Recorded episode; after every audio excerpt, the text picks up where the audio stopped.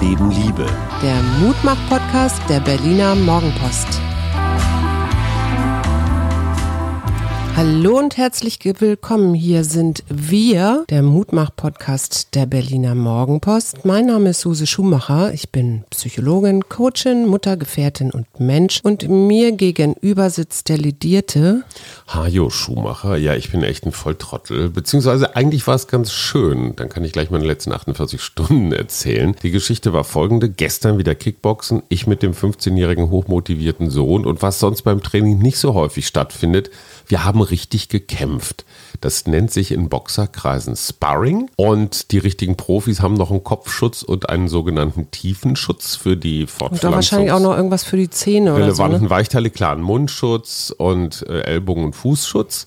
Wir noch relativ frisch, keinen Kopfschutz, keinen Tiefenschutz, Mundschutz zu Hause vergessen. Und das Fohlen wahrscheinlich im Safte. Das Fohlen sehr, sehr ambitioniert dabei, dem Vater einen mitzugeben. Der Vater wiederum klar will sich äh, keine Blöße geben, aber auf der anderen Seite dem Kind natürlich auch nicht wehtun. Ich meine, wie sieht denn das aus, wenn der mit dem Also blauen Beiß, Auge typische Beißhemmung. klassische Beißhemmung, wie sieht das aus, wenn der mit dem blauen Auge nach Hause kommt? Also humple ich. Ich weiß nicht mal genau wobei, weil es ist wirklich irre. Du lernst beim Training so komische Kombinationen, so links, rechts, Haken, aufwärts, irgendwas.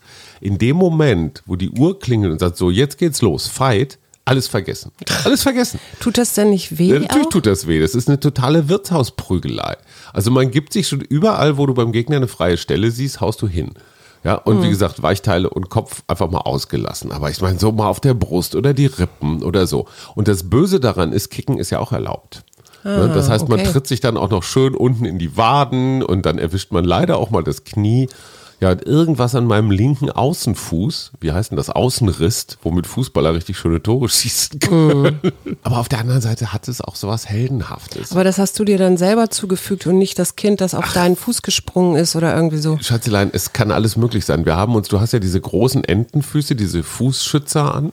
Und Mhm. wenn man sich sehr nahe kommt, kann es schon mal sein, dass man dem anderen auf den Fußschützer tritt. Dann geht, macht er einen Schritt rückwärts und legt sich auf die Klappe. Aber soll ich dir was sagen? Ja. Ich bin ganz froh, dass Fritz nicht humpelt. Ja, erstens das und zweitens, ich sag nur mal, Fight Club ist ja nicht ohne, ganz ohne Grund einer unserer Lieblingsfilme.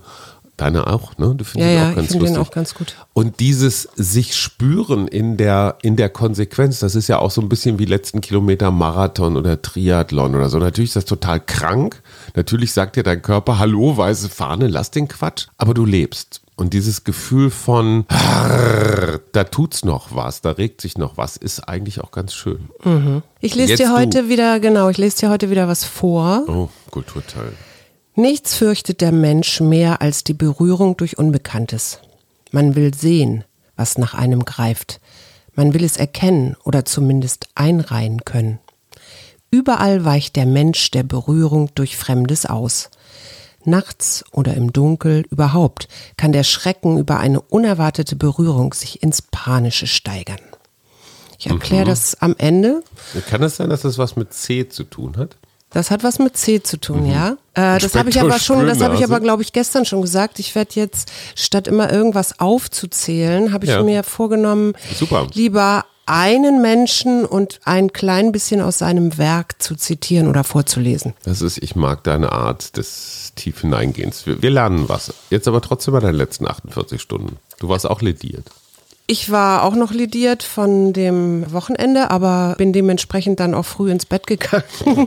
Ich, ich hätte so auch gestern bei der Arbeit ein paar Mal wirklich so einschlafen können. Das kann ich mir natürlich überhaupt nicht erlauben. Das habe ich dann immer in den Zwischen, also in den Pausen dazwischen gemacht, dass ich dann in meinem Raum so ein bisschen weggenickert bin. Ich habe heute mitgebracht, diese Frau Merkel wird sich ja per Videoschalte am Donnerstag, glaube ich, mit den Gesundheitsministern der Länder treffen oder aussprechen. Und da geht's ja um diese doch sehr unterschiedlichen Regelungen, wie man zum Beispiel Bußgelder äh, bei Corona-Missachtern, man die äh, vom, von Bundesland zu Bundesland unterschiedlich hält, so wie es ja jetzt ist. Zum Beispiel, was weiß ich, in Sachsen-Anhalt musst du kein Bußgeld bezahlen, in Bayern aber bei einmaliger Übertretung 250 Euro und bei öfter mal 500. Aber sag mal, Bußgelder sind doch so eine lokale Angelegenheit. Ich meine, die Parkknöllchen sind doch in Düsseldorf, München und Frankfurt auch unterschiedlich. Ja. Ich verstehe diesen Einheitswahn nicht immer. Ich meine, hey, man sagt, wir haben eine föderale Struktur, die Länder können machen, was sie wollen, die Kommunen auch dann lass sie doch. Ich finde, das sind so sinnlose Vereinheitlichungskämpfe, die wieder mit teuren Milliarden irgendwie. Ja, das sagt ja auch die erstritten eine. Hälfte der Gesundheitsminister, sagt es ja auch. Das sind Infektions, die Infektionsgeschehen sind regional völlig unterschiedlich.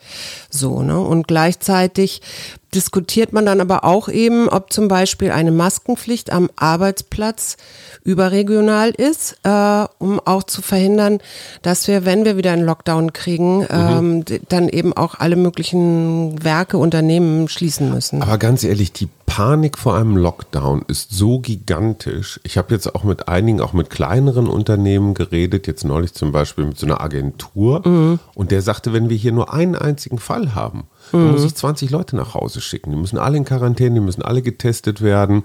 Plus jetzt gerade noch Zusatzproblem, Tests werden etwas knapp, weil die Kapazitäten nahezu ja, wegen der Reiserückkehrer. wegen der Reiserückkehrer.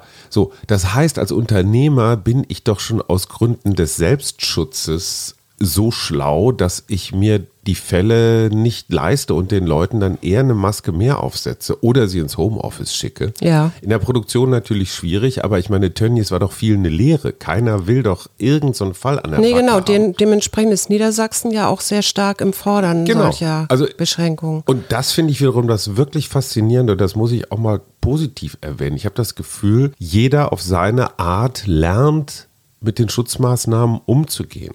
Genau. Ich bin äh, wirklich beglückt, naja, ist ein bisschen viel gesagt, aber doch überrascht, wie gut die Schule das hinkriegt. Die hatten einen Corona-Fall, die haben die Klasse in Quarantäne genommen, die haben die Lehrer getestet und alles so gemacht, wie man das macht. Aber ich finde einen relativ unpanischen und vernünftigen Umgang damit. Ja. Und das muss ich mal sagen, ja, du findest immer wieder irgendeinen so Maskenverweigerer in der U-Bahn oder sonst wo, aber im Großen und Ganzen finde ich, hat dieses Land relativ gut gelernt, damit umzugehen. Und gleichzeitig verstehe ich dann so die Lauterbachisierung nicht, dass alle immer schreien, oh, wir müssen verschärfen. Und, und, und hier in Berlin sind die Zahlen relativ konstant, Finde ich auch, ja. obwohl wir Schulbeginn hatten, obwohl wir Reiserückkehrer haben. Obwohl wir Hasenheiden-Partys haben. Obwohl wir Hasenheise, ha, Hadenheise-Partys haben und obwohl wir auch eine ganze Menge Touristen schon wieder in der Stadt haben, die übrigens daran zu erkennen sind, dass sie durch die Straßen mit Masken Mit Masken laufen, ja. Mhm. so, das heißt also, wenn Hotspot, wenn sich Dinge begegnen, dann hier in Berlin.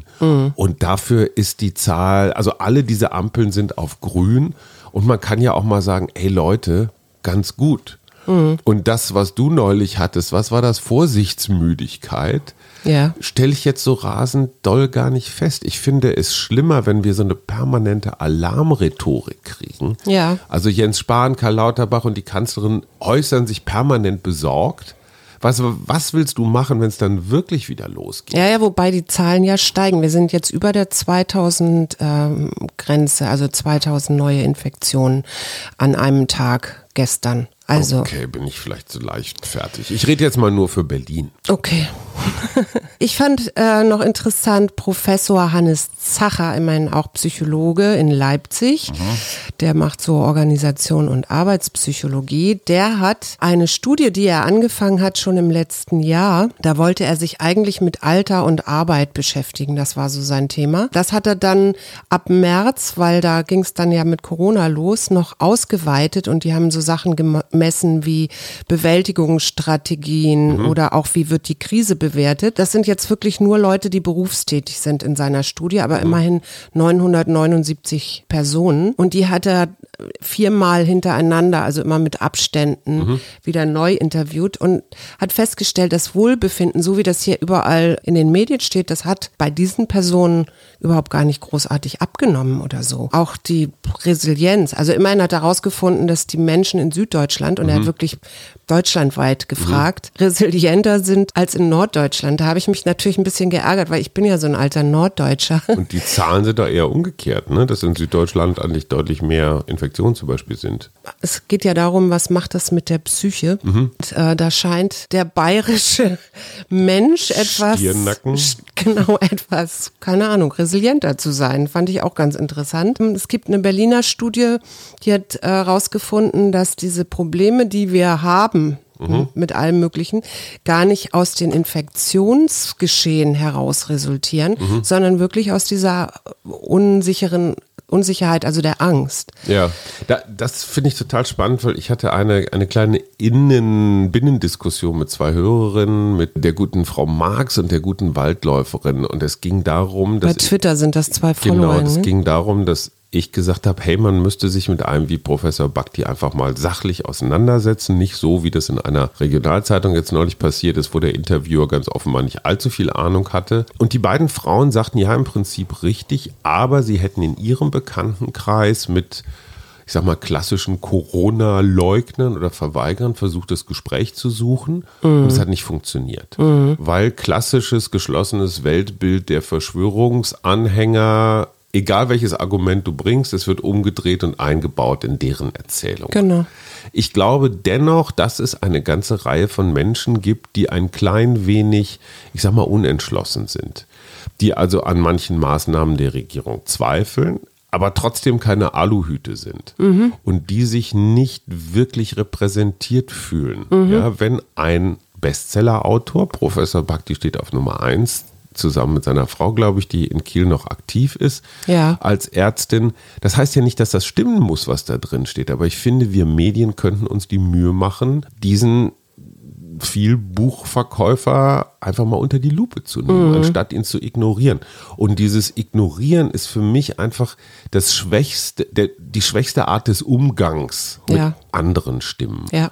So, die entscheidende Frage ist, haben diese beiden Frauen auf Twitter recht, dass es tatsächlich so einen richtigen Graben gibt? Wenn du einmal Corona leugnest, bist du praktisch nicht mehr resozialisierbar? Oder gibt es tatsächlich so ein, ein Feld von Menschen, die, die sich einfach nur nicht repräsentiert fühlen durch Umgangsformen? Ich glaube tatsächlich. Schwer zu sagen. Also ich weiß es auch nicht, aber ich könnte mir vorstellen, es gibt so ein Feld von Menschen, die, weil ich, ich mich erinnere mich an eine Geschichte von jemandem, die ich gehört habe, wo auch jemand war, der das am Anfang alles albern fand, Mhm. bis zu dem Moment, wo dann in seiner eigenen Familie jemand Corona hatte. Mhm. Genau. Und zwar die schwere, den schweren Verlauf und der seitdem ähm, Geläutert. geläutert ist. Genau, ich glaube sogar die eigene Mutter, die dann ins Krankenhaus musste das und wünscht die keiner ja, besuchen Das durfte. wünscht man ja niemandem, dass, dass diese Lernkurve so, so hart sein muss. Mhm. Nur das, was ich in dieser Demokratie immer noch als wahnsinnig schützenswertes Gut betrachte, ist die Diskurskultur. Ja. Also das Auseinandersetzen, auch das Ertragen unterschiedlicher Meinungen, ohne den anderen zum Vollidioten abzustempeln und ihn sofort ausbürgern zu wollen. Ja. Naja, was ich, um nochmal auf diese Studie zurückzukommen, was ich eben interessant fand, war, dass die Lebensqualität sich eben nicht großartig verschlechtert hat, aber dass das in der öffentlichen Debatte überdramatisiert wird. Da sind wir wieder schön bei unserem Wochenendthema, ja. Das einzige, was die tatsächlich gefunden haben, ist, dass es Frauen schlechter geht, aber nicht, weil sie Frauen sind, sondern weil sie gesellschaftlich die Rollenverteilung, die sie gesellschaftlich haben, hier wieder stärker zum Tragen kommt, ne? Weil sie sind dann im Homeoffice, äh, dann sind sie noch Mutter, dann versorgen sie die Kinder und und und und andere Sachen, diese Möchten wir dazu vielleicht das Wochenendthema machen, nämlich so im weitesten Sinne Umgang mit Corona-Stress, Corona-Müdigkeit, wie beugen wir einem Corona-Burnout vor? Weil diese Begriffe kommen mir immer häufiger gerade Ja. vor die Flinte, so von wegen dieses Leben, was du sagst, mit Unsicherheit führt ja zu Stress, ohne dass man den klassischen Stress hat, ohne dass man jetzt rasend viel zu tun hat oder so, aber es, oh, ne? Ja. es, es, es arbeitet in einem. Ist das ein wäre Wochenendthema? wär eine Möglichkeit. Also äh, lass mich bitte noch mal darüber nachdenken. Okay, wir lassen das jetzt mal cliff hängen. Ähm, Ich wollte, und das Einzige, was ich, was ich noch dazu sagen wollte, jetzt abschließend zu dieser Studie ist, letztendlich haben die gesagt, Homeoffice funktioniert wunderbar, weil die Leute selbstbestimmter sind und autonomer.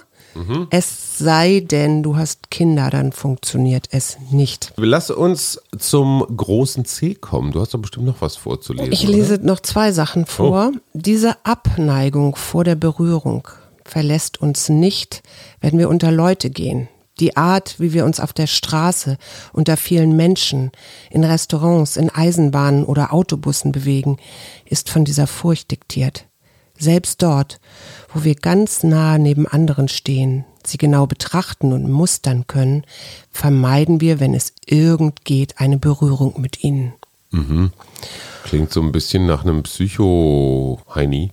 Es ist die Masse allein, in der der Mensch von dieser Berührungsfurcht erlöst werden kann. Mhm. Sie ist die einzige Situation, in der diese Furcht in ihr Gegenteil umschlägt. Es ist die dichte Masse, die man dazu braucht, in der Körper an Körper drängt, dicht auch in ihrer seelischen Verfassung, nämlich so, dass man nicht darauf achtet, wer es ist, der einen bedrängt. Interessant, ne? Ist von 1960. Ah, okay. Und das ist ein Buch, das heißt Masse und Macht. Und das ist von Elias Canetti geschrieben ah. Okay.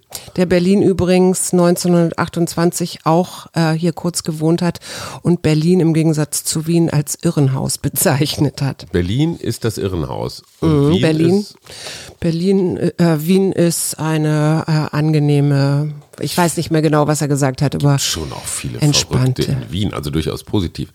Darf ich dir mal übrigens ein kleines Kompliment machen? Ich finde es wirklich toll, dass du diesen Weg gefunden hast mit dem neuen Spiel äh, umzugehen. Weil du am Anfang ja immer so ein bisschen wieder baustig bist und jetzt auf einmal wird es, wird es tolles Lernfutter.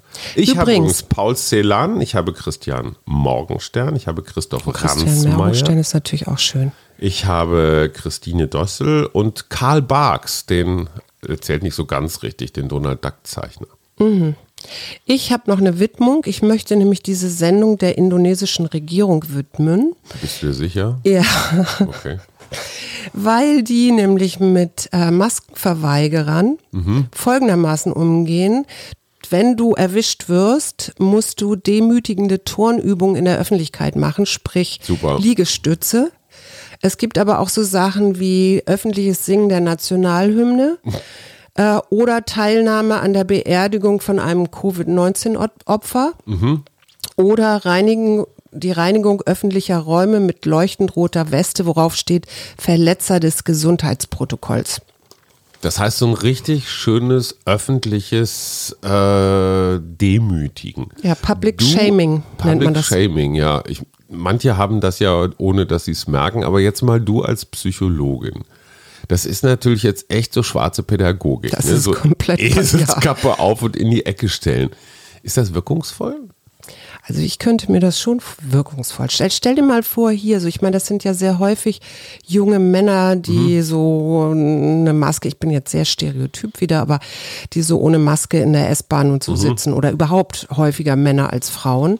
Stell dir mal vor, so ein Kerl, ähm, so ein übergewichtiger Kerl müsste da plötzlich Liegestütze, Liegestütze auf dem Bahnhof machen, ja. Ich finde das ja noch lustiger, Kinder in der Schule, wenn sie ihre eigenen Schultoiletten putzen müssen, weil sie die Masken verweigert ja. haben in so einer roten Wäre auch so eine Möglichkeit. Ich fand das nur ganz interessant. Ich meine, dann sparst du dir, dann nimmst du natürlich als Staat kein Geld ein. so viel zum Thema Public Shaming statt Public Paying. Okay. Genau. Und dann möchte ich, ähm, habe ich noch äh, etwas anderes, was mir wirklich sehr auf dem Herzen liegt. Und zwar Elsa. Mhm. Weißt du, wer Elsa ist? Elsa das Wildschwein.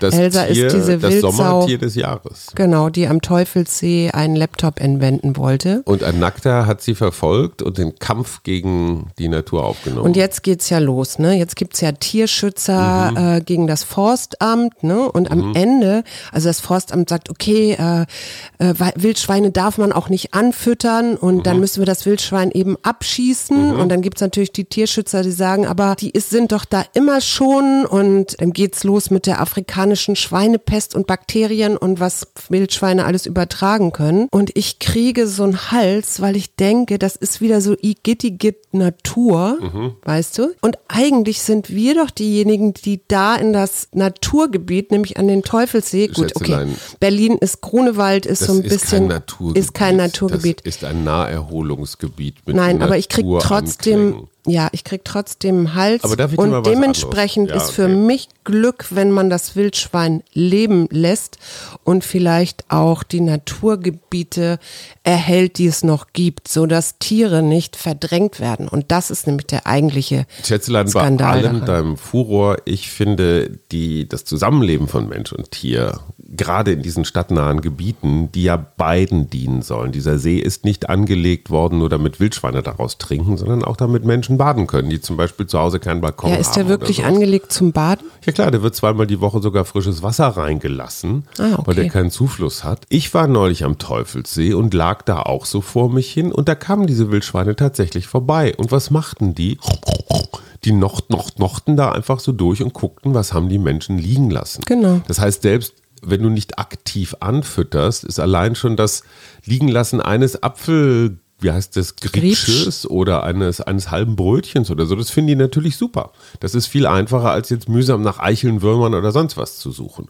Und es war total irre, in welch einer Gelassenheit, aber auch in einer Friedfertigkeit diese Wildschweine da einfach so ihre Kontrollrunde machen und gucken, was. Also es geht. Ja. Man kann da zusammen leben. Wenn man jetzt natürlich seinen Laptop in der Tüte am besten noch mit, einem, mit einer extra Portion Marshmallows, äh, was auch immer hinlegt.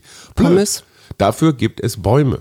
Da kann man seine Tüte mit dem Laptop, also wobei ich mich frage, muss man den Laptop tatsächlich mit an See nehmen? Ich würde immer Angst haben, dass der geklaut wird oder nass wird. Wenn man so. dann ins Wasser geht oder Das so. heißt ne? aber, man kann Mensch und Tier da irgendwie einigermaßen zusammen hinkriegen. Genau. 2000 Wildschweine werden angeblich jedes Jahr im Grunewald übrigens, wie sagt der Förster, entnommen. Entnommen, habe ich auch gelesen. Und neulich hat mein Freund Patrick von seinem Metzger ein Stück Wildschwein-Oberschale mitgebracht, das wir auf den Grill gelegt haben. Und ich muss sagen, Und habt ihr Danke gesagt? absolut, klar. Es war nicht Elsa, aber lecker war es trotzdem. Ja, das glaube ich. Wir wünschen eine schöne Restwoche. Genau, und mal sehen, was wir am Wochenende machen. Ja. Bis dann. Tschüss. Wir gegen Corona. Arbeit, Familie, Liebe. Ein Mutmach-Podcast der Berliner Morgenpost.